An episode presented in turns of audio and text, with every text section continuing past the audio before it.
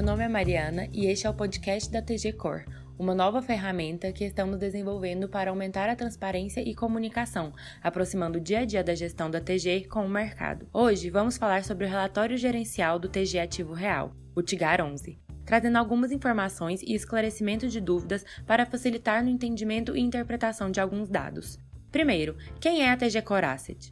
A TG Core é uma gestora de recursos independente com foco e expertise no segmento imobiliário. O nosso objetivo, principalmente em relação ao TIGAR, é alinhar três pilares que a gente considera essenciais: a originação de novos ativos e uma boa estruturação para conseguir selecionar ativos rentáveis. Outro pilar é a gestão ativa e diária focada na estrutura de controle desses ativos e, por fim, transparência. Especificamente o TG Ativo Real, estamos falando de um fundo híbrido, que não se limita a um nicho específico. Ele consegue aproveitar o segmento imobiliário como um todo em termos de diversificação e a possibilidade de surfar alguma particularidade ou movimento favorável de algum nicho particular. Aliar essa possibilidade acaba fomentando a estratégia e traduzindo em retornos consistentes para o investidor.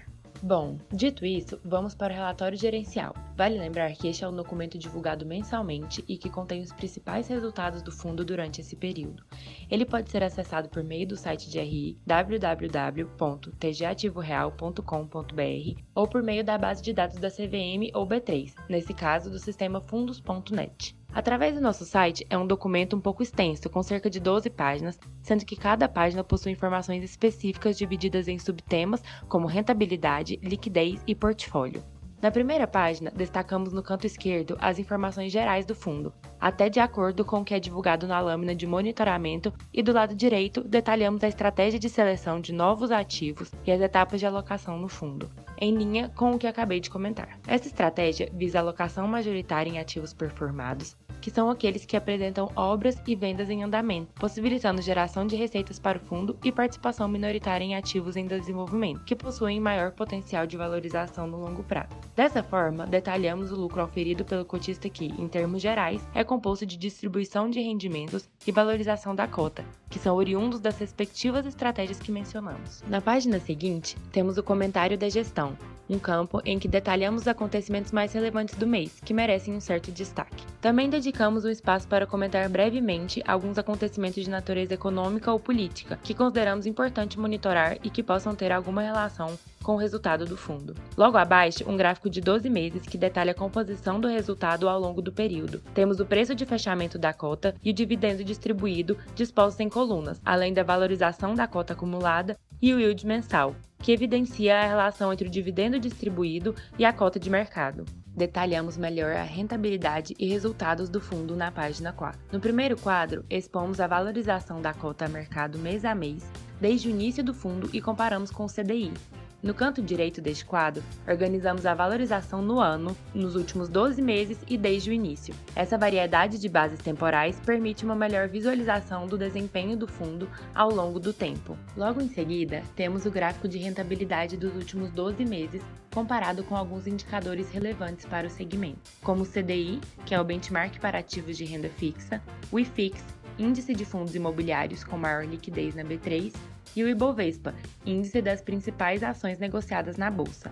Importante destacar que não necessariamente esses índices terão correlação com o desempenho do TIGAR, mas vale de comparação com o desempenho em outros mercados e outros ativos. Abaixo, um detalhamento maior do histórico de distribuição de resultados em base mensal, tanto em gráfico quanto em tabela. Ambos fornecem um vislumbre sobre a evolução do resultado que o fundo tem conseguido gerar às cotistas.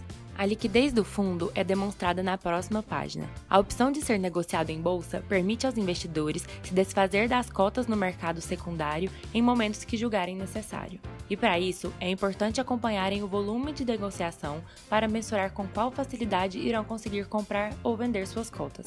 Nesse sentido, mostramos a evolução da liquidez nos últimos 12 meses, em termos de volume total negociado no mês e volume médio diário. Este último indica a média de volume movimentado entre os investidores por dia durante um mês. Na próxima página, ilustramos a composição do resultado do fundo através das operações investidas, sendo este o meio necessário para entender como o fundo está viabilizando a distribuição de dividendos aos cotistas. O demonstrativo de resultado do exercício do fundo segue as normas estabelecidas pela CVM, no que tange a obrigatoriedade de distribuir pelo menos 95% do resultado aferido pelo fundo no semestre. Por conta disso, no quadro da DRE, mantemos uma coluna no lado direito compilando esse resultado semestral, que é a base que deve ser monitorada para avaliar o atendimento da norma ditada pela CVM.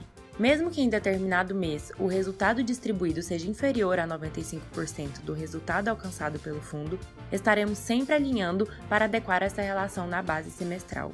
E esse resultado é composto pelas receitas geradas em cada empreendimento, subtraídas das despesas incorridas na operacionalização do fundo e colocação de imóveis para venda.